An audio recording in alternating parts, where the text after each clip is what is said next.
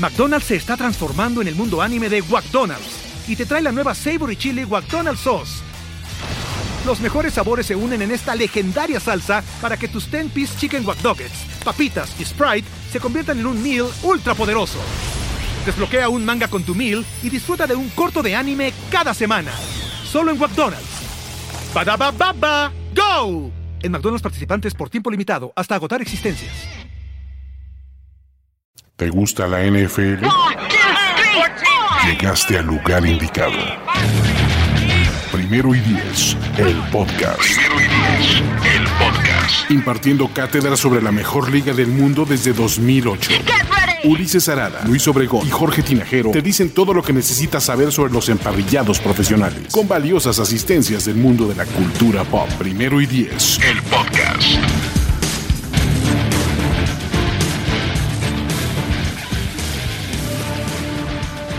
Amigos, ¿cómo están? Bienvenidos a Fantasy Stars, el podcast slash programa de video de Primera y Diez, con hablamos de todo de fantasy fútbol. Y estamos en el crossover más esperado de la historia. Alex, ¿cómo estás? ¿Por qué? Porque el que ven aquí abajo, sí, eh, abajo de sus pantallas, es básicamente el Stan Lee de todos los, de todos los este, contenidos de, NFL en español que tengan que ver con fantasy fútbol. Porque si usted ha consumido algo de fantasy fútbol, sale, aunque sea ahí un pequeño cameo, de Mauricio Gutiérrez, ¿no? Eh, probablemente, no probablemente, la única persona en español que solo se dedica a hablar de esto. Entonces, ¿cómo estás, Mau? Bienvenido a Primer y Diez, bienvenido a Fantasy Stars. ¿Cómo van? ¿Qué, onda, Ulises, Alejandro? Muy bien, ya con esa presentación, Ulises, híjole, me vas a comprometer mucho luego con las predicciones y, y demás, ¿eh? Pero muchísimas gracias, sí, dedicándonos ya por completo al fantasy fútbol. Eh, con el proyecto Estadio Fantasy, colaborando ya también con, con NFL en español slash NFL México, así que creciendo la comunidad fantasy también. Eh, la verdad es que va perfecto y me encanta ver cada vez cómo la gente se apasiona más por el fantasy fútbol. Sí, y, a ver, bueno, antes de, de, que arranquemos a fondo, pues bueno, la idea es, si a ustedes les gusta medianamente algo el fantasy fútbol, y ha consumido cualquier producto que sea, Mao ha estado, aunque sea ahí segundos, platicando y recomendándonos, ¿no? Y, y, de nuevo, esta es una chamba de tiempo completo, ¿no? Entonces vives, cenas, desayunas, estás, y aparte no solo eso, si también se meten a la página de Fantasy Pros, ¿no? También están los rankings en consenso de Mao. Entonces, de nuevo, si hay alguien que le sabe este PEX, es él. Entonces, pues venga. iba a decir eso, ¿no? Que, que, saludos, Mau, un gusto tenerte aquí. Ya era Gracias, este, Alex programa especial que, teníamos esperando por un rato. Y justo es lo que iba a decir, ¿no? Que, si tú consumías eh, Fantasy Football en inglés, también vas a ver el trabajo de Mau Gutiérrez, justo en Fantasy Pros. Ahí es, es el único experto de, eh, de, Fantasy que habla de español, pero que está en Fantasy Pros. Entonces, pues sí, tenemos todo un invitado el día de hoy. Y, antes de arrancar y antes de hablar de, la temporada 2020, pues vamos a darle un poquito de contexto, porque a lo mejor hay alguien que le gusta el fantasy o apenas está empezando el fantasy fútbol y diga, bueno, pues quién es este cuate, ¿no? Platícanos, o quiénes somos nosotros, ¿no? Sí, también, exacto. el punto es, platícanos uno. ¿Cómo surge eh, el tema de Estadio Fantasy? ¿Cuándo dijiste, oye, ¿sabes qué? Me quiero, o no sé si dedicar, pero me voy a clavar durísimo a hablar de Fantasy Fútbol? Cuánto tiempo llegas, llevas jugando, todos, todos, todos estos shows. ¿no? Me, voy por orden cronológico, Ulises. Llevo jugando, creo que ya 12 o 13 años. Seguramente este será mi decimotercer año. Ya perdí, la verdad, cuenta. Y como muchos, empecé en la plataforma de NFL.com, entrando a ligas públicas, jugando con puro desconocido, donde la mitad de los equipos eran votados a la mitad de la temporada, todo el mundo le valía madre, ¿no? Pero me apasioné mucho. Después surge la oportunidad de empezar a escribir de NFL en específico para una página ya extinta que se llamaba gradacentral.com. Y ahí empecé a ver cómo se generaba contenido de fantasy en Estados Unidos. Yo lo consumía, obviamente, pero no había nada en español para el mercado latino. Entonces, eh, dije, puede haber una oportunidad aquí, no como negocio ni algo como para dedicarme, sino algo para hacer mis ratos libres, si ya estaba escribiendo de NFL, dije, bueno, a lo mejor puedo enfocarme al fantasy. Después esa página desaparece y me quedo sin un foro donde escribir. Entonces digo, bueno, creo que es mi oportunidad para enfocarme en este proyecto que tenía en mente de generar contenido fantasy. Y así surge Estadio Fantasy. Eh, contraté a un programador, me hizo la página porque yo no sabía absolutamente nada de cómo administrar una página eh, de internet, nada, ni cómo hacer un podcast y todo lo he ido aprendiendo eh, sobre la marcha, pero ha crecido exponencialmente y Estadio Fantasy surge ya hace seis años. Entonces, el sitio tiene seis años y obviamente el contenido ha ido eh, creciendo con el podcast, canal de YouTube, con la guía del draft, el draft kit que tengo a la venta, que también es una herramienta súper buena para aquellos que quieren dominar su draft. Entonces, y a ver, y el tema de hacer este, probablemente la liga de, de habla hispana más grande, ¿no? El, tema ya deberías de hacer tu app, punto, ¿no? Ya, ya todo tu app. que se juegue el app del Estadio Fantasy Bowl, ¿no? Exacto, ¿no? Pues tu app de fantasy, ¿no? Y la idea es esto, ¿no? Este año, ¿cuántos fueron? ¿44 ligas? 44 ligas, 528 participantes. Así es, una locura. Y la idea surge tenía el Estadio Fantasy Bowl donde jugaba con algunos otros eh, colegas de los medios como Sebastián Martínez Christensen, eh, estuvo en su momento Joshua Maya, etcétera, muchos, muchos del medio, ¿no? Éramos 12 y después empiezo a crear ligas por cada red social que tenía, ¿no? Que las ligas de Twitter, las ligas de Periscope, cuando todavía existía Periscope, y se utilizaba, eh, luego las ligas de YouTube, que las ligas de Instagram, y entonces llegó un momento en el que tenía como 10 ligas de seguidores míos. Dije, a ver, no, tengo que amalgamar todo en, una en un solo torneo y en el que yo participe en una sola liga, porque si no la vida no me daba para participar en tantas ligas, ¿no? Y entonces hace, justo el año pasado, surge la idea, lanzo la convocatoria para tantear qué, qué tanto interés podía haber y la respuesta fue increíble. El año pasado fueron 37 ligas, si mal no recuerdo. Este año 44, ¿no? Eh, yo este año tenía la intención de, bajarle un poco al número, pero al ver la respuesta y todo eh, el interés que había de la comunidad, dije, es imposible, no voy a dejar fuera del Estadio Fantasy Bowl al 60% que, que envió eh, solicitud de, inscripción mediante la convocatoria. Entonces me, me, lancé junto con Chato Romero de la Cueva del Fan, que me ayudó mucho en la administración de base de datos y formar las ligas y demás, armamos eh, esto que se volvió pues una locura, ¿eh? Que, oye, qué gran acierto meterte con José Ramón, con meterme con José Ramón Yaca, ¿eh? Qué gran acierto. Yo no sé si, si en otros años algo se haya quedado una dinámica igual de tóxica. No, no, nunca. Nunca. y la verdad es que jamás creí que sí iba a ser esa rivalidad, ¿eh? Sabía que ustedes dos se llevaban y dije, ah, puede ser una buena idea que participen y estén juntos, ¿no? Porque además se armó una división bastante competitiva, la de, la de ustedes están en la Boba Fett, si mal no recuerdo. Y después empiezo a ver todo lo que surge en redes sociales con la rivalidad. Dije, wow, sí, fue un acierto totalmente. Que es parte del fantasy, ¿no? El trash talk es, el toque mágico de, del fantasy. Pues qué bueno que quedara este José Ramón Yaca contra Ulises Arada, que incluso hasta a mí me ha llegado cuando yo ni siquiera soy ninguno de los dos. a todos nos ha permeado el, el, hate que hay ahí entre ellos dos.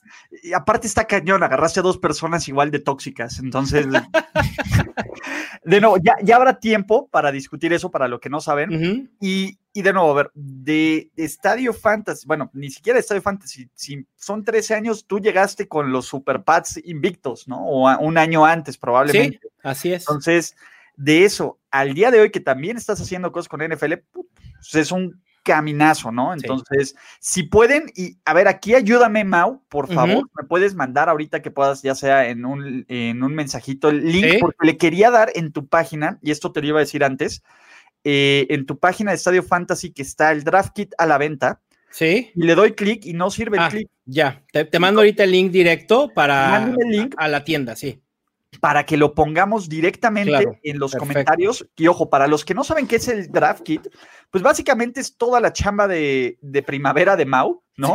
De, hacer todas sus proyecciones, todo el análisis que está. Y ojo, aquí no nos vamos a, a, meter en casos muy en específicos de, oye, Mau, ¿a quién debo de meter tastas o a quién no debo de seleccionar? Porque cada semana lo que haces son tus rankings en consenso y tienes ahí tus lives, ¿no? Entonces, y faltan todavía dos semanas para el kickoff. Vamos a dar recomendaciones de jugadores que te gustan, de jugadores que no te gustan, estrategias para el draft, mm, finales inesperados, todo esto que, hace que el fantasy se vuelva parte de, la, de la guía, ¿no? Entonces, miren, ahorita lo que vamos a hacer, mira, ya me pasaron el bit.ly, lo voy a copiar directamente y ahí vienen, y de todas formas, si no lo ven en vivo, en la, este, ¿cómo se llama? En los comentarios de este video, vamos a ponerlo, ¿no? Entonces, y también lo voy a poner ahí en el, en el grupo de recomendaciones de Fantasy Fútbol de Facebook, donde estamos y donde muchas gracias. seguir para esto. Mientras, a ver, tú, Alex, ¿tienes alguna otra pregunta antes de arrancar ya de lleno con Alex? de empezar con, con, temas de Fantasy directos, me surge una duda, Mau. Eh, ¿Cómo es que a partir de tu estadio fantasy, que, que, surge como un proyecto personal, como un hobby, que es como, tú dices, terminas incluso en, Fantasy Pros, que es la página número uno de Fantasy eh, que existe, ¿no? En, términos generales y que tiene, reúne a más de 300 expertos de Fantasy y que se dedican realmente a eso. ¿Cómo, cómo tú pasas a ser el, único de habla hispana que entra al, pues sí, a, la parte de los, de los expertos de Fantasy Pros? Mira, con Fantasy Pros fue, fue muy chistoso porque yo estaba buscando una herramienta donde poder hacer mis rankings, porque cuando comienzo con Estadio Fantasy yo los hacía, realmente era un Excel y copiaba y pegaba, ¿no? De manera rústica, sin tener eh, mayores herramientas. Eh, me entero que Fantasy Pros me, podía proporcionar el tema de poner, desplegar los rankings como los despliegan ellos, y dije, esta es una muy buena oportunidad me acerqué a ellos, me, investigaron, hacen un, research del contenido, tuve que traducir algunos de mis contenidos al inglés para podérselos enviar. Eh, me aprobaron como experto del consenso, sin embargo pasé, creo que fueron dos años sin ser parte de, sus consensos, el ranking de por consenso. Podía hacer los rankings, pero no me tomaban en cuenta para el consenso ni para el concurso de, eh, de certeza de rankings, ¿no? Al segundo año me dicen, ¿sabes qué? Entras al concurso, te está yendo muy bien con tus rankings.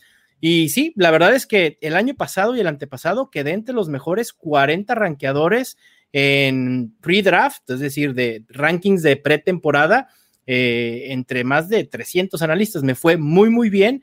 Y entonces eh, empiezan a ver el trabajo, que a pesar de que está en otro idioma, me dan la oportunidad de empezar también a escribir ciertas colaboraciones en inglés les gusta mi estilo y recurrentemente me, piden opinión en inglés y la verdad es que es una de las cosas que más orgullo me ha dado en, todo este camino. Sí, yo mismo en, estoy inscrito al, newsletter de Fantasy Pros y me llega a veces, ¿no? Este, 10 jugadores en los que tienes que tener riesgo, te metes y normalmente sale uno tuyo, uno o dos tuyos. sí, e, este año ha sido más recurrente, fíjate, me han buscado más recurrentemente, lo cual agradezco, obviamente. Venga, ya lo que sigue es mandarles el invoice, ¿no? De los USDs, de, de todos los, los, page clicks que, salen ahí. Pero bueno, eh, a ver, ahora sí, vamos, antes de, hablar de temas específicos, todos tenemos una derrota o una victoria que te sabe más que nada, ¿no? Que dices, güey, esto es por lo que existe y por lo que es la mayoría del fantasy fútbol. ¿Cuál ha sido tu peor derrota o la peor derrota que tú hayas visto de alguien en una liga en la que tú estés que digas, puta, por pobre güey. ¿Y cuál ha sido la victoria que más has disfrutado y por qué? ¿Va? Va. Mira, Ulises, derrotas me ha tocado ver de todo porque obviamente la gente en redes sociales me cuenta sus mejores victorias, sus peores derrotas. He visto derrotas por 0.1 puntos en una final, que dices, es media yarda, ¿no? Y, y, no lo consiguen y es como para darte un tiro.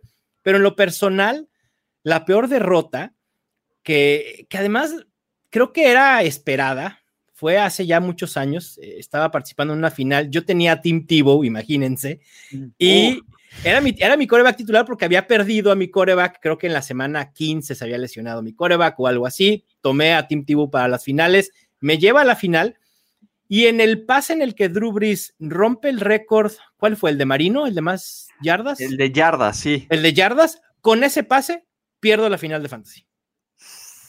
Y ya después lo sientan, ¿no? Y ya después lo sientan, exactamente. Qué poca madre. Yo, alguna vez gané algo así, un, Monday Night en un partido de Bruce, ya Breeze no tenía nada que hacer, pero lanzó tres pases más y con eso gané, pero fue. Sí, sí, sí.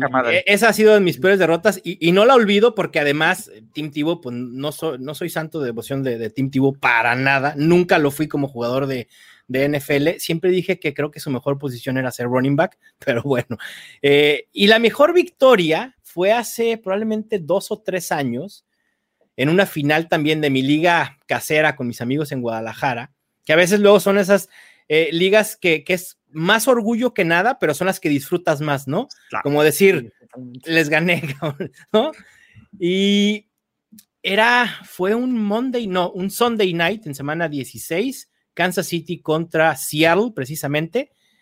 Eh, mi rival traía, creo que a Tyrek Hill, yo iba perdiendo por como veintitantos puntos. Tyrek Hill hace muy poco y yo tenía a Chris Carson. Yo ya la tenía perdida. Pero fue la semana que Chris Carson se vuelve loco y Chris Carson me regala un campeonato fantasy. Digo me regala porque de verdad eran las probabilidades mínimas. no sabes la alegría que me dio que mis vecinos han de haber dicho, a este güey lo están matando de los gritos que pega. Hay una foto mía que, me toma mi esposa yo de verdad casi rezando de rodillas a la televisión en un primero y gol de Chris Carson en la línea 2. Que se la den ese güey. Sí, sí, sí, por favor, dásele ese güey, pinche Pete Carroll, aprende, carajo. Porque, además, creo que ya Seattle llevaba ventaja y no hacía sentido que Chris Carson tuviera el acarreo, ¿no? Se lo hubieran podido dar a cualquier otro. Pero bueno, Chris Carson anota el touchdown y me da la victoria. Fue la temporada 2018, justo, ¿no? 2018. Sí, fue. A mí también me dio ese, ese buen desempeño de Chris Carson en un campeonato, recuerdo perfecto. Sí, sí, sí. Yo te voy a platicar, lo que más me arde en la vida es que el pendejo de Blake Bortles me haya ganado una final. Pero eh, eh, ahí está la, una de las estrategias más cabronas de fantasy. No vale la pena invertir en un coreback cuando Blake Bortles te puede dar una final. ¿Te acuerdas de esta temporada mágica de Allen Robinson y Blake Bortles que en 2015. 2015? No mames, yo traía el mejor equipo de fantasy, traía un equipazo ese, esa semana contra los Saints, Borles creo que lanza cuatro touchdowns, atrapa dos Allen Robinson, y yo estaba mentando madres. ¿Tenías el stack? ¿Tenías a, a y a Robinson? Iba en contra de, de y de Robinson. Estaba encabronadísimo de que Blake Bortles, o sea, dentro de las cosas más humillantes que te puede pasar es perder una final de fantasy fútbol contra Blake Bortles. No importa en qué momento lo leas, no mames, es Blake Bortles, es Blake Bortles pero me pasó, es hasta la fecha sigue siendo lo que me sigue causando escosor y tas. Y una de las mejores, cuando todavía era fan de los Chiefs, ¿no? Y que jugaba contra Jorge Tinajero, ¿no? Fue un partido, seguro lo vas a recordar muy bien. Jamal Charles tiene cuatro touchdowns por recepción. Sí, sí, sí, Tiene como 170 yardas por recepción. Sí, una Le meto pero una madriz espectacular en semifinales en, cambio de un campeonato que gané. Pero ese juego en específico lo estaba viendo con Jorge y solamente, o sea, porque fue pum, pum, pum, touchdown, touchdown, ya nada más hasta el final ya no quiso ni volverlo a ver. Entonces son de esos, de esos que me dices, pum. Y ustedes cuéntenos, los que estén viendo, los que lo estén viendo en on demand, cuál es el que más han disfrutado, ¿no? porque por eso es la magia del fantasy fútbol, por esos malditos recuerdos, si no, si no podemos celebrar eso, ¿qué se puede celebrar, no? Sí, de acuerdo, y son, son esas victorias que te acuerdas durante toda la vida, ¿eh? eh digo, podemos ah, en las ligas que te pueden dar un trofeo y la más, sí, lo puedes ver, pero al final de cuentas siempre habrá algo que te recuerde ese momento en específico cuando estabas viendo la pantalla, ¿no? Y que los jugadores que tenías en tu roster te dan una actuación espectacular para darte ese campeonato fantasy. Pinche Blake Bortles. o, quitártelo. Sí, exacto. justo son esas ligas, ¿no? Por más que estés tal vez en la de dos equipos o, 14 y con expertos o que son muy clavados, siempre la de amigos o siempre la de los más cercanos es la del orgullo más grande. Y sí, esa liga que, que tiene la tradición más larga, pues es la que más, como que más ganas le pones, aunque sea Sí. Pues, más de cotorreo, ¿no? Y fíjate, Alejandro, hablando de tradiciones, la verdad es que en las ligas de, compas o, familiares o compañeros de trabajo, el establecer cosas que se vuelvan tradición le dan un plus a la liga que, que la neta es que cada año quieres ganarla. Nosotros tenemos en esta liga que les cuento en, mi liga local, el último lugar de la liga en el Super Bowl, en la comida del Super Bowl, es mesero todo el día. Imagínate. o sea, si quieres ver el juego, ni modo, tráeme mi cuba. A, veces, a, veces, decimos, bueno, ya empezando el primer cuarto, le bajas, pero en el halftime otra vez vas a servir las cubas. y así, a, veces somos, no somos tan, tan malos, la neta. Pero de todos modos, porque además nos juntamos desde las 11 de la mañana hasta que empieza eh, el juego, entonces todo el día de estar mesereando. Exacto. Mira, a mí que me encanta, de nuevo, tenemos una liga donde hacemos el draft en vivo. Hacer un draft en vivo es de lo mejor que te puede pasar. Y mi esposa me ayudó, y este tú no lo conoces, te lo voy a enseñar un segundo. Es un draft board, pero se arma, es completamente, se los voy a enseñar por aquí porque es mítico. Es, es, una, es un pedazo de esto, si pueden verlo, están todos los, claro. todo esto, pero la ventaja, Mao, es que esto es... Me... Ah, es, con magnet. Es magnético, qué, lujo. Y todo esto es como pizarroncito blanco y todos los tags los vas borrando. Entonces, cada año lo único que tienes que hacer es escribir los nombres de los jugadores y en la semana de bye. Es una gran idea. Bien chingón. Este año, obviamente, no se va a usar. Pero son como de esas reliquias que sí se está bien chido, ¿no? Entonces, hacer un draft en vivo. Tiene la silueta del AT&T Stadium, ¿no? Exactamente, está, tiene la forma del ATT Stadium, exactamente. No, bueno, Entonces, sí, sí, le hecho. Como es diseñador industrial, ella es buena para, para ese tipo ah, de cosas donde yo jamás pensaba este tipo de cosas.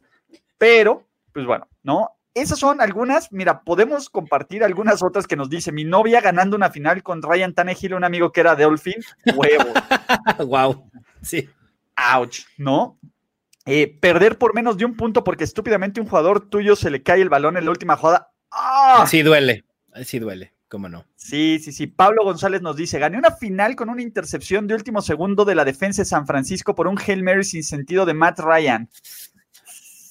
Lo siento, Pablo. O, los, ¿cómo se llama? Los coreback Nils, el partido ganado. Claro, el, sí, exacto. El coreback. Que, necesitas 10 yardas por aire o algo así. Sí. No, por la última final de Fantasy que jugué, mi rival tenía Alexander Mattison. Cook estaba lesionado y era un Monday Night Football. Green Bay lleva 7 puntos de ventaja, pero ya todos mis jugadores habían jugado. Ya le iba a perder. Creo que falta parte de la anécdota. Entonces, pero híjole, con touchdowns que no le Seguramente Ulises, Alex Mattison fue una decepción esa vez.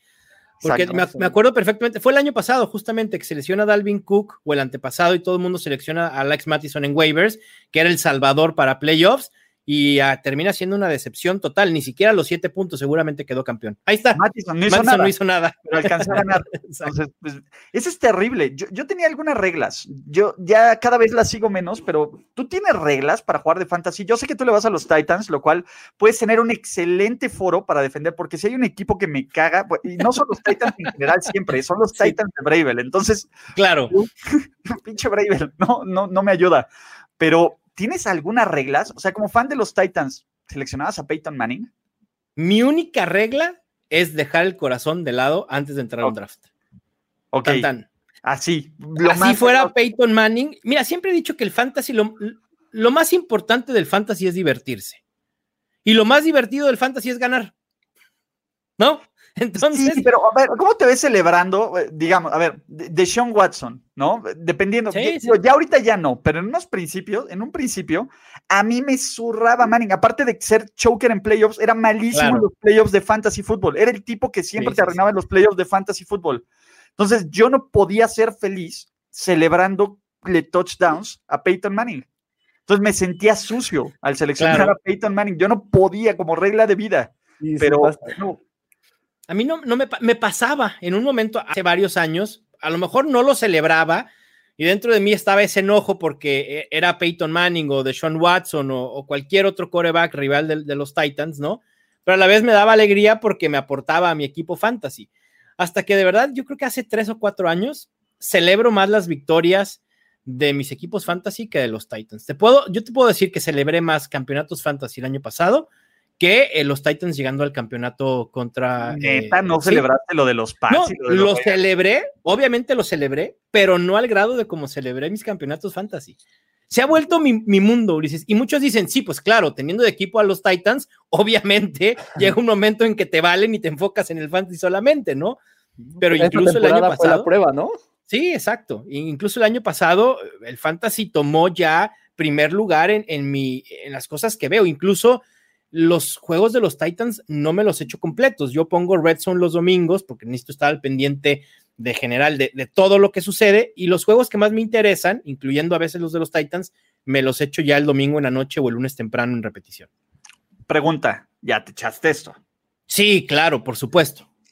Librazo, ven, bien, sí, sí, sí. Bien. No, Aquí está. ¿cómo me es como la Biblia. Sí, sí, sí. No, no, no. A ver, obviamente ya sabía, pero eh, de nuevo, para todos los que están aquí y los que están viendo los, y los que no lo están viendo, que van a escuchar, es Fantasy Life, el libro de Matthew Berry. ¿Qué, te, ¿Qué lecciones te quedas de eso? Porque entre más me empiezas a platicar de esto, pues más sí te veo como una especie así de, pues, güey, estás abriendo terreno en algo donde nadie más hacía este PEX. Mira, me quedo, Ulises, primero con la experiencia de Matthew Berry. La verdad es que eh, el libro fue muy inspirador para mí. Fue, obviamente lo leí antes de que empezara a crecer en, carrera como analista de fantasy fútbol y decir, se puede lograr todo lo que te puedas proponer, ¿no? Para quien no sepa, Matthew Berry había fracasado como eh, actor y como guionista en algunas series de televisión y a él le encantaba el fantasy y dice, bueno, pues voy a empezar a escribir de fantasy, esto probablemente hace 20 años. Y se convierte en el pionero eh, en fantasy, supo hacerla y, hoy por hoy pues es un referente mundial en esto, ¿no? Eso y también el, el saber que el fantasy era más que, que tu rivalidad o el enfrentamiento en la semana, eh, las experiencias que te llevas, eh, la comunidad que puedes crear, los amigos que vas haciendo en el camino, ¿no? Todas estas experiencias que te puede dar el fantasy, no solo de, de ganar una liga per se, sino lo que se va ramificando de todo esto, es, es lo, que, lo que me llevo. A ver, el fantasy me ha llevado incluso a cubrir semanas previas del Super Bowl. Y, eso jamás lo imaginé, jamás lo pensé, ni siquiera está en mis objetivos, se fue dando, pero, es parte de, poder conocer a más gente de NFL, eh, poder coincidir con más gente, eh, el año pasado en Miami, ahí estábamos todos dando nuestras predicciones de Trend Zone, del Super Bowl, que fue una experiencia increíble. Y, todo ese tipo de cosas, a mí me las ha brindado el fantasy, ¿no? Y me ha permitido hacer un trabajo de algo que es virtual y que no existe. Y es una locura, de verdad, jamás me lo hubiera imaginado, pero bueno, aquí estamos y soy muy agradecido por tener la chamba que tengo.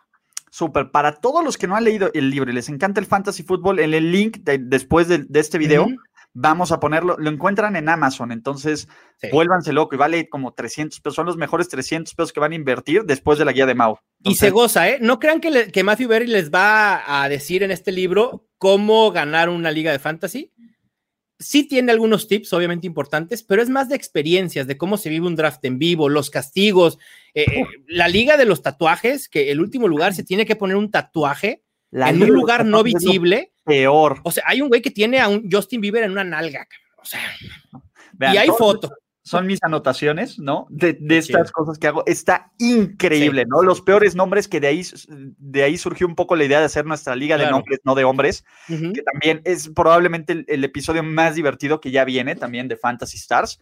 Entonces, y esto fue un gran preámbulo para que ahora sí nos des recomendaciones muy genéricas. ¿Por qué? Ojo, porque si quieren más cosas, a ver, Mau, está el canal de Estadio Fantasy, ¿no? De YouTube y también está estadiofantasy.com. Y también haces cosas con los muchachos de la Cueva del Fan. Todos esos van a estar los links ahí abajo para que se metan. Entonces, ahí en detalle, y en Twitter, la verdad es que yo no sé a qué hora duermes, pero también es este, es esto, ¿no? Entonces, yo, tampoco sé. Ahora sí, vamos con las recomendaciones de Fantasy Football y aquí es donde Alex y yo te vamos a bombardear, ¿no? Para empezar, jugadores que te encantan, que si tú en tus equipos buscas tenerlos sí o sí. ¿Y por qué? Mira, si quieres nos vamos por posiciones rápidamente, ¿no? Venga. Para mí, la posición de coreback me parece que lo mejor es esperar. Pero si puedes encontrar a Dak Prescott en ronda 7 o en ronda 6 inclusive, no lo dejaría pasar absolutamente por nada me parece un coreback fuera de Lamar Jackson y de Pat Mahomes que puede terminar como el mejor coreback de fantasy este año por las armas que tiene a su alrededor, porque ya lo ha demostrado en años anteriores. No ha habido un año en el que Dak Prescott termine fuera del top 10 de fantasy y, incluso lo siguen infravalorando, ¿no?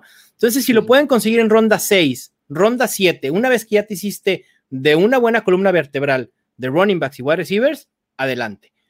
Otro coreback que me encanta es Carson Wentz, ronda 9 o 10.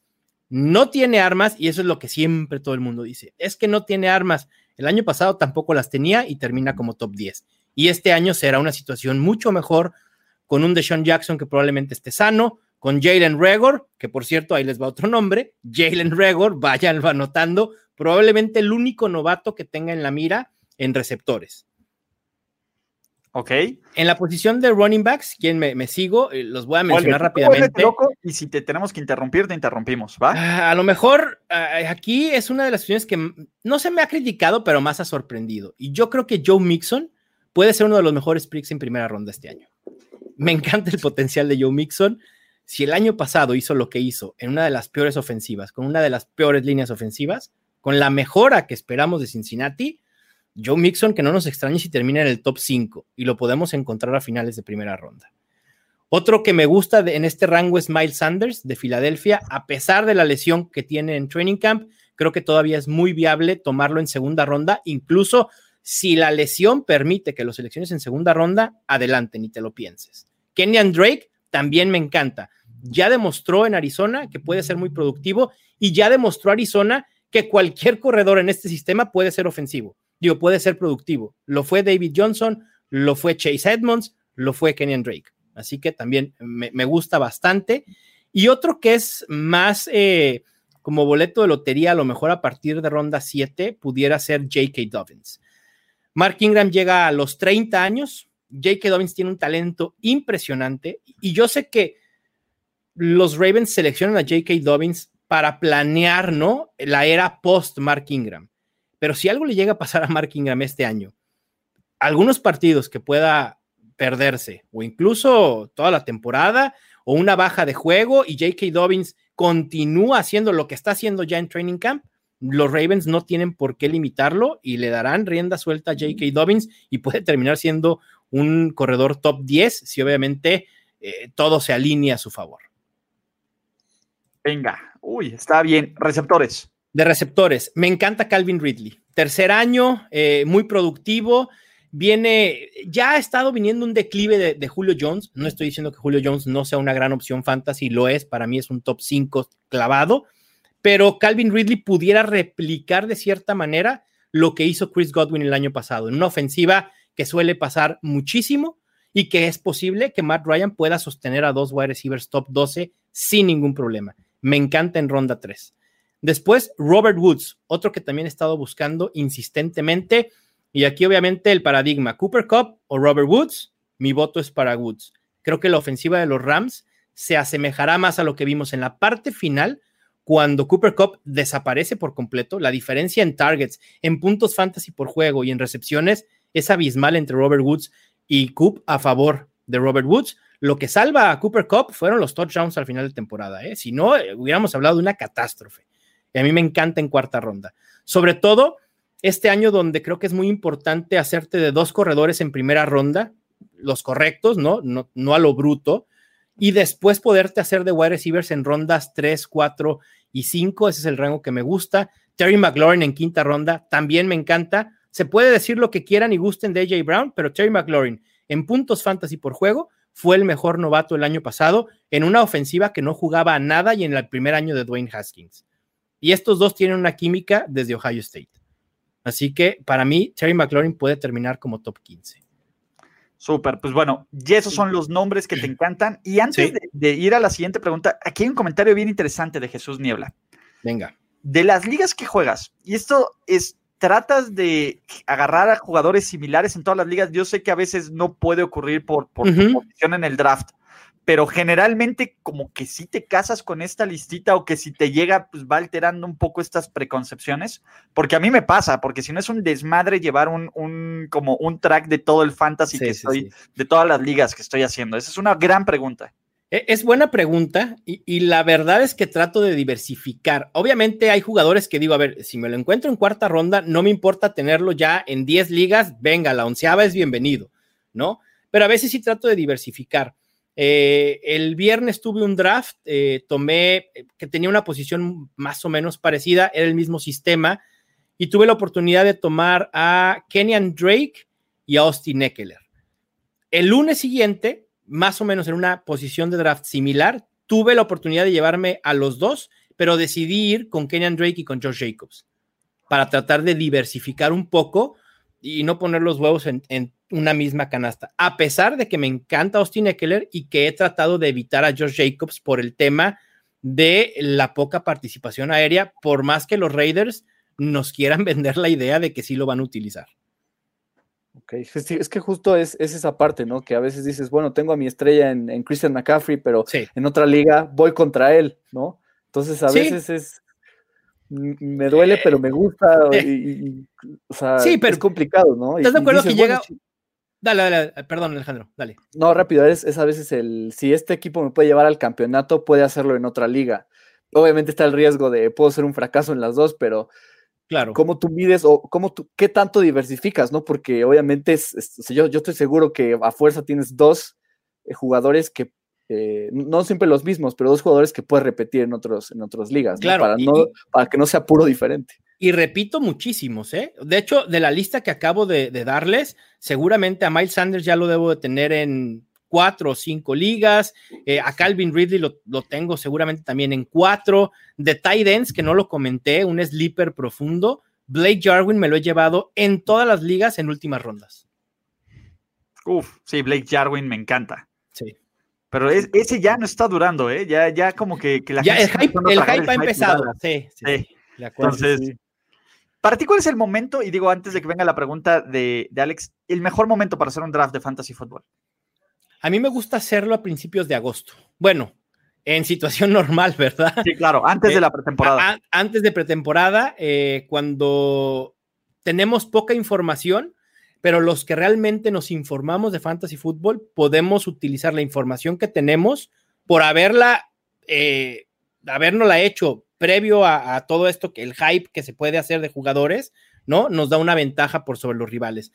Porque el tema de, es que las lesiones, lo mismo se te puede lesionar un jugador del día 6 de septiembre al día 10 de septiembre, ¿me explico? O sea, por más cercano que hagas tu draft a la semana 1, eso no quita y no te quita la probabilidad de que se pueda lesionar a alguien. Así que yo prefiero hacerlo a principios de agosto. Obviamente, en este tema de la pandemia, lo ideal fue hacerlo una vez que pasó el tiempo límite para poder optar por no jugar la temporada.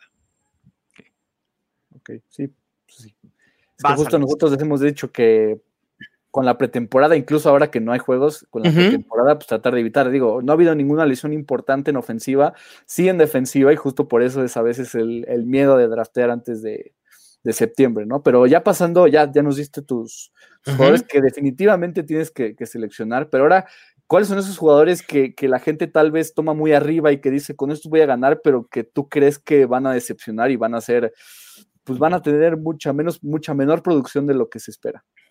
Mira, el tema de, jugadores a evitar, obviamente los evitas a, ADP actual, ¿no? Eh, porque de mucho depende. A mí, en la cuestión de running backs, estoy evitando a Derrick Henry, hablando de los Titans precisamente.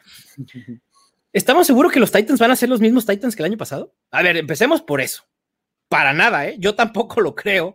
A, ver, espérame. Tú, me vas a, tú no me vas a dejar mentir. Los Titans fueron uno de los equipos con más suerte la temporada pasada. Pero por supuesto. Eh, la realidad de los, Titans fue. El juego contra los Bucks no los debieron de haber ganado. Claro, sí, no, por supuesto. Sí, no, totalmente. Y, la efectividad de Ryan Tannehill, a ver, pero ni por error va a repetir eh, el touchdown rate, la efectividad, y, por más que este sea un equipo que, que, el alma del equipo sea correr con Derrick Henry, si los Titans comienzan a irse atrás en el marcador constantemente, van a tener que decirle adiós al ataque terrestre. Y Derrick Henry normalmente no es, no es un corredor que esté hecho para salir del backfield y atrapar pases. No es su naturaleza.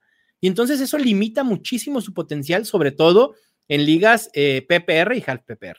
Entonces, es un jugador que estoy evitando muchísimo. De hecho, lo tengo bastante castigado, lo tengo como mi running back 9 en oh. rankings half PPR. Preferiría llevarme primero a Miles Sanders, a, todos los que ya les comenté hace rato, a Kenyan Drake, a Joe Mixon, por sobre Derrick Henry. Oye, incluso a lo mejor, también al, novato Clyde Edwards Heller. Sí, supuesto, por supuesto. ¿eh? De Clyde Edwards Heller ya lo mencioné porque creo que ya se ha hablado muchísimo al respecto. Es una joya. Sí, el hype está durísimo. Ya no puede llegar a más, Ulises. Ya, y es real, ¿eh? Sí, es real. Hay que creerle. Totalmente justificado, por supuesto. Otro de los running backs que he estado evitando es Josh Jacobs por las mismas razones que las que comenté de Derrick Henry. Eh, Le'Veon Bell me parece más que obvio las razones por las cuales lo evito, las mismas que las del año pasado. Eh, otro jugador que he tratado de evitar es a Leonard Fournette. También Normalmente, si se fijan el patrón que, que estoy comentando, son jugadores que o no son utilizados mucho en situaciones aéreas, lo cual limita su potencial fantasy, o jugadores, en el caso de Leonard Fournette, que fueron demasiado utilizados por aire y que su número de targets y recepciones volverá a, la tierra después de lo que tuvo el año pasado y sobre todo por la adición de Chris Thompson, ¿no? En cuanto a receptores, estoy evitando a Mari Cooper. Me preocupa su inconsistencia de siempre. Desde que llegó a los Cowboys, te puede dar juegos de 20, pero luego te decepciona con juegos de 4 puntos fantasy. y eso es toda la temporada, cero, exacto. y, a lo mejor a Mari Cooper es de esos jugadores que al final de la temporada dices, ah, terminó como top 15, es buena opción, es sólido. Pero luego te vas a sus juegos de semana a semana y dices, este le hizo perder semanas a más de uno recurrentemente. Y ahora con una ofensiva con, la que Dak Prescott va a tener más armas, creo que a Mari Cooper no justifica ser un wide receiver top 12 o top 15 eh, como los primeros seleccionados en fantasy. Adam Thielen me preocupa también en una ofensiva muy, muy enfocada a correr, a pesar de la salida de Stephon Diggs que pudiera permear con, más targets para Adam Thielen, eh, me preocupa un poco. Cooper Cup, por las razones que ya dije con, Robert Woods. Y de tight ends, probablemente esté evitando a Jared Cook, que... Jared Cook es el peor. Jared Cook es el que tiene un gran juego y vive de eso toda la temporada. Es el peor. Y el año pasado, con doble dígito en touchdowns, obviamente no los va a tener este año. Y, si lo seleccionas, sí, exacto. Y si lo seleccionas como un tight end top 12, la verdad es que no, no te va a redituar. Eh, Hunter Henry también me llega a preocupar un poco con este cambio ofensivo en, en, los Chargers. Darren Waller me encanta, pero a su costo actual no estoy dispuesto a pagar. Para mí la estrategia este año con los tight ends es o pagas caro, segunda, tercera, principios de tercera por George Kittle o Travis Kelce, o es preferible esperarte para buscar a Hayden Hurst, a Blake Jarwin, a Mike Gesicki, a alguno que pueda hacer un, sleeper en rondas posteriores, ¿no? Súper. tengo una pregunta, digo rápido, tengo una pregunta rápido con los jugadores a evitar. Sí. Normalmente, te, o sea, no los tomas en la posición donde normalmente se están yendo, ¿no? Sí. Eh, considerando tal vez Lamar Jackson, que muchos lo toman en segunda, tercera, que se me hace altísimo. Eh, eh, dentro del ADP que tienen actualmente, o ¿en qué posición sí los tomarías, no? Que dices, bueno, ya está aquí, no puedo dejarlo pasar. Mira, en el tema del ADP. En el tema de Lamar Jackson, creo que depende mucho cómo vayas construyendo tu, roster, ¿no? En el tema de Lamar Jackson, lo más temprano que yo lo pudiera tomar sería ronda 5, después de tener ya dos running backs y dos wide receivers, o una combinación de tres running backs, un wide receiver, algo así, ¿no? No antes. En el caso de Le'Veon Bell, por ejemplo, probablemente una ronda después o dos rondas después de su ADP. Yo en mis rankings lo que suelo hacer, y a lo mejor peco de hacerlo, pero me parece que es alertar a, quien me lee de evitar ese jugador. Entonces, a Le'Veon Bell normalmente lo pongo muy abajo para que la gente sepa cuando esté en su draft, decir, no, este está muy, muy abajo, no es momento de draftearlo, pero si lo encuentran una ronda después, entonces sea eh, un buen momento. Por, eso lo hago. Normalmente, en general, es una o dos rondas después de lo que se está yendo conforme a ADP. En general, todos los, que trato de evitar. De nuevo, Mau, con estas recomendaciones ha sido un verdadero placer tenerte aquí y seguro te vamos a estar dando más lata a lo largo de la temporada, pero no te quiero dejar ir sin antes hacer una dinámica bien interesante contigo. Ya hablamos del Estadio Fantasy Bowl, ya hablamos de, esta rivalidad y tengo que traer a un muerto a este stream. ¿Qué tal? Yaquita. ¿Qué pasó, mi Mau? ¿Cómo andas? Muy bien, ¿y tú? Qué gusto verte. La rivalidad está y obviamente, pues bueno, como bien sabes, el jueves pasado fue el draft de estas 22 ligas y una de las cosas que quedamos es ver quién ganó el draft. Obviamente, ganar el draft no te significa que vas a ganar la liga, pero sí te da una ventaja considerable, por lo menos en el papel. Entonces, la idea, Mau y Alex, simplemente que hagamos el recap del draft y al final, más que digan quién ganó, porque es muy subjetivo, es si tú tuvieras que elegir uno de los dos equipos para competir en la liga de fantasy, ¿cuál sería y por qué? Que es como lo más. A ver. Tiempo, tiempo tantito. Bueno, Ulises, ¿cómo estás? Mi Mau, Alex, no te conocía, güey. Este, ¿Cómo andas, mi Alex? Ya, y ahorita estuve escuchando que ya también te están tocando los madrazos indirectamente, ¿verdad? sí, siempre. Lo siento por eso. Oye, y otra cosa, te respeto mucho, Alex, digo, aparte de que sabes mucho de fantasy, por aguantar, cada, por aguantar cada martes a este pernazo de que no sabe nada. Doble respect, Yo, pensé que le ibas a decir algo de la gorra, Yaka, y dije, respete, estamos en patio ajeno. No, no, no, no, no, voy a meter, güey. No, no voy a meter ahí con, con un hijo que ahorita viniendo de visitante, güey. Eso. No, es para otro tema, sale vivo aquí, ¿no? Pero, de nuevo, esa es, esa es la idea, es con lo que vamos a cerrar. Y obviamente, a ver, vamos a hacer peregrinaje. También falta ver qué dicen la gente de la cueva del fan, ¿no? Al respecto. Porque, ojo, a ver, José Ramón Yaca, y, y esto es una de las cosas más bajas, y es con lo, estuvo tirando cake del pick de Mixon. ¿Y qué hace? Va y selecciona a Mixon. Pero bueno, para los que quieran ver el draft, aquí está, ¿no? ¿Lo, pueden, ¿Lo ven bien ustedes, muchachos? O lo que vamos a hacer es meterle un poco más de zoom para ignorar a toda. A ver, perdón. Ah, ah, ah. Aquí vamos a ignorar si quieren. aquí vamos a ponerlos lo más cerca posible para que nada se vean los, los de nosotros dos, que son los de las orillas, y se ve mejor. ¿Les parece bien? Venga. Dale.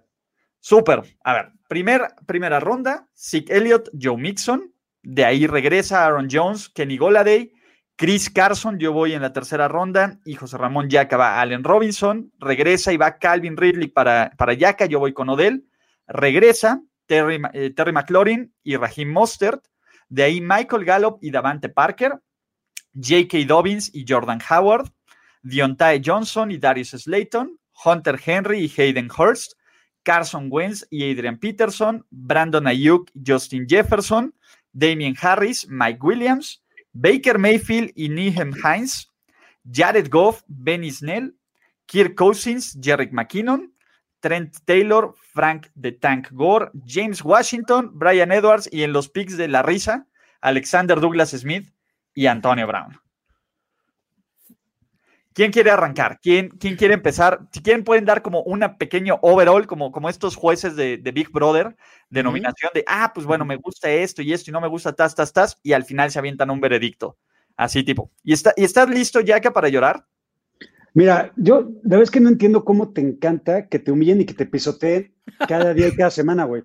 Ya el, viernes, para los que no estuvieron presentes, eh, analizamos el, el Estadio Fantasy Ball y este, y este draft en específico. Y cada uno de los analistas, junto con la gente, votó por el mío. Primera madriza. Bueno, que ya van como tres o cuatro madrizos. Vamos otra vez ahora en primer, vamos, vamos ahora en primero y diez a ver qué dice la gente, güey. Venga, ¿quién arranca? Alex. Si quieres, empiezo yo. Híjole, es que iba, iba uno uno, o sea, como que me gustaba este pick, me gustaba este pick. No me gustó el pick tan alto de Naheem Hines, siendo honesto, del lado, del lado de, José Ramón Yaca. No me gusta que tengas dos corebacks Ulises tan altos, ¿no? En Cousins y en, Baker. Yo prefiero siempre irme por uno, pero me encanta la dupla de Vante Parker y Terry McLaurin. O sea, creo que yo sería, soñaría con esa, con esa dupla. Me encanta de José Ramón Yaca sus dos primeros running backs como picks. Eh, sobre todo por la profundidad que hay de receptores este año, justo por eso me, gusta que sea primero dos running backs. Eh, y, Allen Robinson es probablemente mi receptor favorito para este año. Obviamente no para que sea el top 1, pero creo que puede sorprender demasiado. Y no sé, es muy complicado porque también me gusta Calvin Ridley y, creo que Carson es un poco alto, ¿no? A pesar de que le vaya a los Seahawks eh, y este año tengo muchas dudas con él.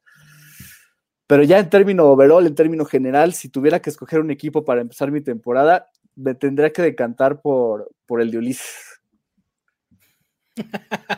Está bien, está bien. nos vamos conociendo, Alex, no te preocupes. y, traté de dar puntos positivos para ambos, no, no, no, ninguno. ¿eh? Yo no soy tan, tan buen trash talker. Y la, la, neta es que es complicado, creo, decir que alguien hizo un mal draft, ¿eh? porque además los dos con estrategias muy similares, ¿no? Haciéndose de wide receivers y running backs al principio. Los dos eligen a Tyden en la ronda 9. Ahí le doy ventaja a Jacka con Hayden Hurst por sobre Hunter Henry. Eh, después, bueno, más bien me voy a ir antes. Eh, me encanta Odell Beckham y Terry McLaurin en el equipo de, de, Ulises, pero no puedo con Devante Parker. A lo mejor en sexta ronda puede ser un muy buen pick en el rango en el que se va, pero yo no confío absolutamente nada en Devante Parker e incluso antes Kenny Goladay me, puede dar algo de dudas. Los wide receivers de Yaka me gustan muchísimo. Allen Robinson, Calvin Ridley y Michael Gallup también es otro de los que hay que tener en la mira, junto con Dionte Johnson. Me parece que en la ronda 8 también le doy la ventaja a Yaka con Dionte Johnson por el potencial, por sobre a lo mejor lo seguro que puede ser Darius Slayton, ¿no? En coreback, creo que también Yaka tiene ventaja con Carson Wentz. Siento que Ulises se tardó demasiado en ir por un coreback. Me chingaron a, mejor... Brady. Les voy a decir, e-, esa me enojó. Y estábamos en vivo. Me imaginé. me imaginé. Y cuando te quitan a Tom Brady, decides obviamente mejor esperar que seleccionar a, a Rotlisberger o a, cualquier otro, ¿no? Y también ahí, Mau, perdón aclarar, escogí a Carson Wentz porque el pick anterior, Josh Allen, se me fue en autopick del equipo anterior, güey. Me iba a llegar justamente en ronda 10 Josh Allen, que hubiera sido también creo que uno de los robos del draft. hubiera sido estilo. Claro, sí. sí. Que probablemente si él agarra a Josh Allen, yo termino con Carson Wentz. Sí. sí. Seguramente. Y luego el pick de Damian Harris, me parece que tiene mucho más upside que el de Adrian Peterson. Eh, eh, el de Frank Gore, Ulises, no lo entendí. Mira, la verdad, ya en esta. Profundidad nada más. Profundidad, eh, de nuevo, entre otros jugadores, entre un Jalen Richard. Yo te voy a decir algo. Mi punto es, es, Adam Gaze. Adam Gaze va a hacer todo lo posible para demostrar que Le'Veon Bell no vale. Y si eso tiene que ser darle la bola 100 veces a Frank Gore, que probablemente ni lo vaya a meter de titular, como regla de vida, muy probablemente no meta ningún Jet como titular esta temporada. Sí pero ya aquí puedo empezar a jugar con ese tipo de, jugadores. Por ejemplo, Antonio Brown, bajo el formato que hiciste, es magnífico, porque ni siquiera me tiene que quitar un roster spot, lo pongo en el injury reserve hasta que alguien decida contratarlo, y si nadie lo contrata, venga, ¿no? Porque de ahí yo ya agarré un segundo tight end para tener rotación. Claro, sí, no, por supuesto. Antonio Brown es un muy buen pick en ligas profundas, esa es la realidad con el upside que tiene. Del de Yakat, coincido con Alex, me parece que fue temprano para ir por, por Nahim Hines. Eh, pero en general, híjole, me voy a ir con, mi amigo Yaka, la neta. Eh, le están muy parejos, la verdad es que los dos son muy buenos equipos y creo, a mí no me sorprendería, neta, y no por estar en primero y diez, pero que los dos por lo menos estén en semifinales. Tienen equipos muy, muy competitivos. No, de hecho, justo fue lo que llegamos. La verdad es que en cuanto quisiera haberle tirado más cake a Yaka, pero no fue porque sí son muy buenos drafts, ¿no? Sí, sí, Me pasó exactamente lo mismo. Digo, ahí nada más hay un pick que le regalé totalmente a Ulises, que fue en la cuarta ronda el señor Odell Beckham. Yo pensaba que ya se había ido drafteado eh, ahí fue, también lo platicamos el viernes, Mau, ¿no? luego, Sleeper como que no te deja ver justamente ese, ranking de jugadores que, tú, que a ti te gustaría armar. Sí, claro. Eh, pero bueno, se lo regalé Ulises. Al final, Calvin Ridley creo que están, están más o menos al nivel, pero me hubiera llevado del Beckham antes que Calvin Ridley de haberlo visto ahí disponible. Recomendación, hagan sus notas en papel. Yo lo que, lo que suelo hacer es, y justamente por eso decía, por pick me pueden llegar estos güeyes en rango. ¿No? Porque yo también nunca había utilizado Sleeper. Me parece que está padre la plataforma, pero en cuanto al draft se me hace como muy poco intuitiva. Entonces. Sí, le, hace falta y para mí eh, el hecho de poder pre-rankear antes del draft es básico y es algo en que se, se deben de abocar en la plataforma a ofrecerlo, pero ya.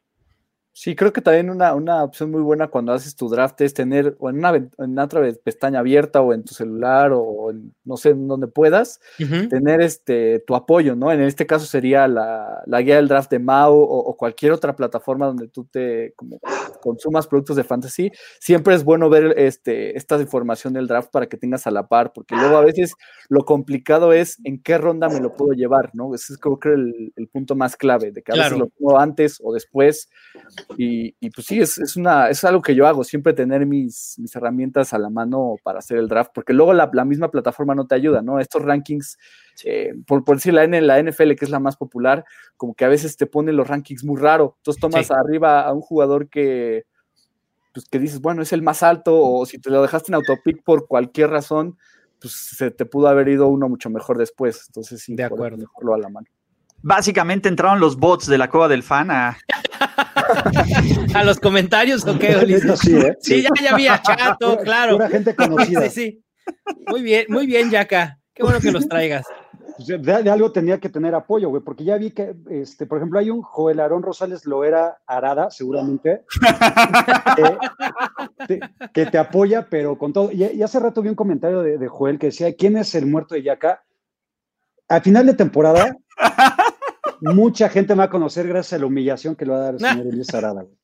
No sé, si quieras, no sé si quieres platicar la apuesta de una vez, Ulises. Ya una vez platicamos. Exacto, fuimos a la cueva del fan, ahí estaba este, en, el, en el mock draft. El que quede en peor lugar, peor rankeado en esta liga, evidentemente, pues bueno, el que quede ya acá de segundo para abajo, ¿no? Porque yo voy a ser el campeón, va a tener en todas sus participaciones de fantasy fútbol para la temporada 2021 tener una playera hecha la medida, es M Yaka para todos los que preguntan, que diga el ganador, en este caso Ulises Arada, es mi papá en fantasy fútbol. ¿No? Entonces, eso va a ser el castigo. Va a haber también para la semana 1. Una pregunta, Mau. ¿Tú ahí maiceaste la aplicación para que nos enfrentáramos en la semana 1? Prometo que no, fue totalmente aleatorio. Porque en la semana 1 hay match que también habrá alguna apuesta obviamente menor, y probablemente, no probablemente, la semana 12 también nos vamos a enfrentar. No sé si llegue a playoffs, pero de nuevo, va a estar bien interesante, ¿no? Así que vamos a ir platicando, vamos a ir haciendo, eh, este, pues básicamente trash talk a lo largo de esta temporada. No sé si tú quieres decir algo para la gente que te conoce aquí en Primer y Diez. ¿Algo, como de qué? O sea, de, de, qué espero para la temporada? No, pues algo, ¿no? Que, digan, bueno, pues este güey quién es y por qué, está, por qué está compitiendo contra Ulises. Mira, yo lo primero que quiero decir es que tú le llamas rivalidad, y lo he hecho varias veces, no hay, o sea, rivalidad es cuando hay competencia y fuerzas similares, güey. Claramente aquí tú eres una fuerza totalmente menor, güey, e inferior, güey. Entonces no, no, hay rivalidad para mí, güey, ¿no? Eso en primer lugar. Eh, segundo lugar, tampoco necesito ahorita dar como un currículum y demás de qué he hecho y cuántos campeonatos he ganado y qué y bla, bla, porque pues, no es necesario, güey. O sea, al final, ahí está el draft, hiciste muy buen draft también, pero pues, creo que es claro que la victoria va a estar por este lado, güey, y, y la mayoría de la gente lo sabe, ¿no? Ojo, también importante para quien sí quiera saber quién es, échenle un ojo al proyecto de la Cueva del Fan, ¿no? También, digo, tampoco, tampoco es que te odie tanto, ¿no? Pero échenle un ojo. Ahorita van a grabar, de hecho, ya le estoy quitando tiempo porque se van a meter a grabar. Media hora. Media hora con del fan. Entonces, también échenle ese producto donde está Mau, que es el que sabe, ¿no? Chato, que creo que es el segundo lugar, y José Ramón Yaga, que, le pone sabor con el hate, ¿no? Entonces, es, un buen equipo. Son buena onda, se divierten, es entretenido, se echan unos tequilas, entonces se pone bastante, bastante bien el PEX. Y de todas formas, pues a lo largo de la semana, a mí me parece interesante, pues ya empezar a platicar de los matchups y de los análisis cuando nos enfrentemos, ¿no? Ya sea en tu casa o en la mía, y que hagan un recap los expertos o quién le dan el pick, porque eso va a ser más divertido, en serio, en serio, si no conocen esta plataforma, si aún no están en Fantasy, Estadio Fantasy, y si no tienen un trash talk como este, por Dios, se están perdiendo de lo mejor de la vida del fantasy fútbol, que es poder decirle a la cara a alguien que no trae absolutamente nada. ¿Verdad, José Ramón Yaca? No, totalmente, ahí te doy toda la razón. O sea, la verdad es que creo que gran parte de por qué el fantasy es chingón es justamente eso, güey. Y, y, cada semana, si de por sí duele perder contra alguien que igual y no tienes tanta rivalidad, si llego a perder contra ti en el caso hipotético, puta, güey, me va a doler en el corazón como si fueran los 49ers en, este, semana a semana, ¿no? Eh, otra cosa que quería decir que también es en serio, hablando de la coa del fan, este, lo invito a que lo escuchen, eh, porque creo que también, por ejemplo, escucho sus, sus, puntos y sus jugadores y demás, y creo que también es bien chingón que la gente tenga diferentes opiniones de varios lados, este, así como, no, es, no es de quién tiene más la razón o quién sabe más, al final son puntos de vista y que creo que eso es lo, lo chingón tanto del fantasy como de escuchar diferentes opiniones y consejos, ¿no? O sea, así como a Alex le gustaría Devante Parker, a Mau no, pero pues, cada quien se puede hacer su propio criterio, güey, ¿no? Sí, es lo que yo siempre he dicho, que no solo consumas una cosa de fantasy fútbol, que consumas varias, porque al final el complemento hace que tengas toda la información posible para afrontar semana a semana tu liga. Ese es, ese es como uno de los tips que yo siempre doy. Y al final, el que toma las decisiones eres tú, punto. ¿no? todo lo que leíste y decir, pongo a Tyler Lockett sobre Mike Evans, ¿no? Por decir algo del corazón, ¿no? A que a veces sucede. Fuck it, Team Tebow a la final. Venga, Team Tebow.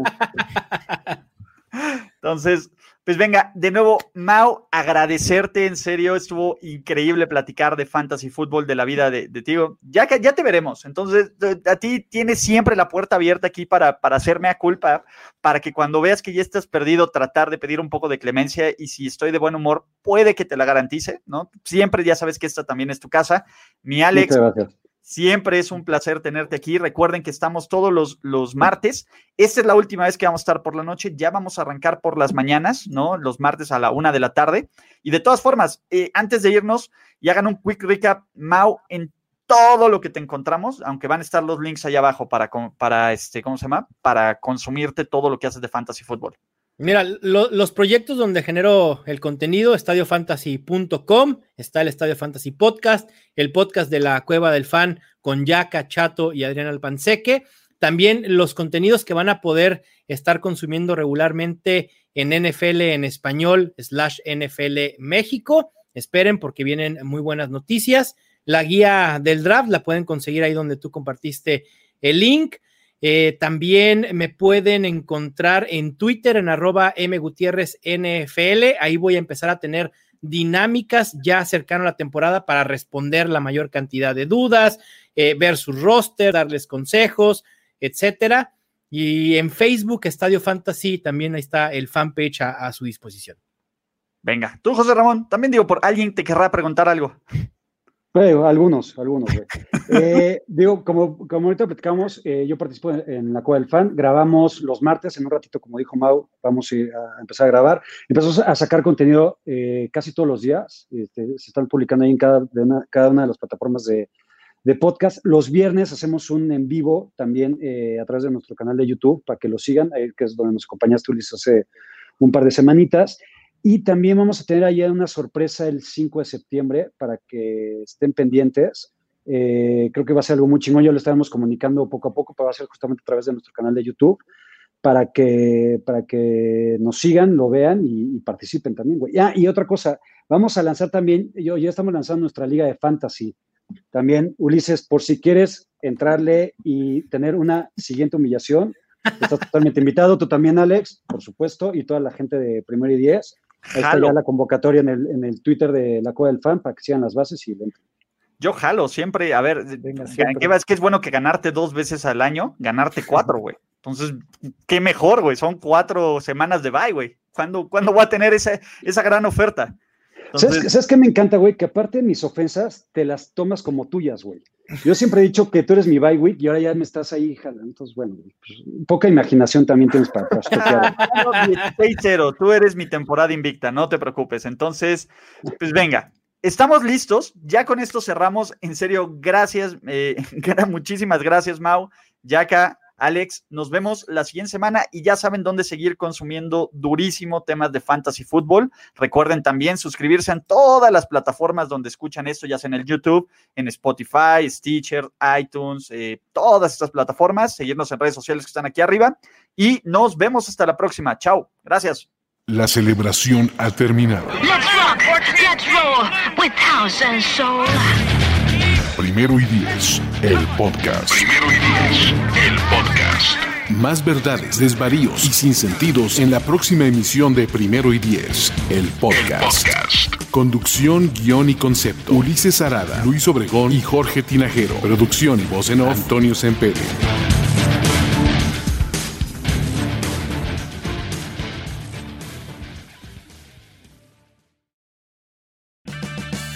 Purchase new wiper blades from O'Reilly Auto Parts today and we'll install them for free. See better and drive safer with O'Reilly Auto Parts. Oh, oh, oh, O'Reilly Auto Parts.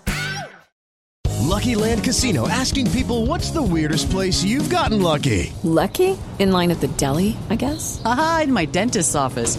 More than once, actually. Do I have to say? Yes, you do. In the car before my kids' PTA meeting. Really? Yes. Excuse me, what's the weirdest place you've gotten lucky? I never win and tell. Well, there you have it. You can get lucky anywhere playing at LuckyLandSlots.com. Play for free right now. Are you feeling lucky? No purchase necessary. Void where prohibited by law. 18 plus. Terms and conditions apply. See website for details.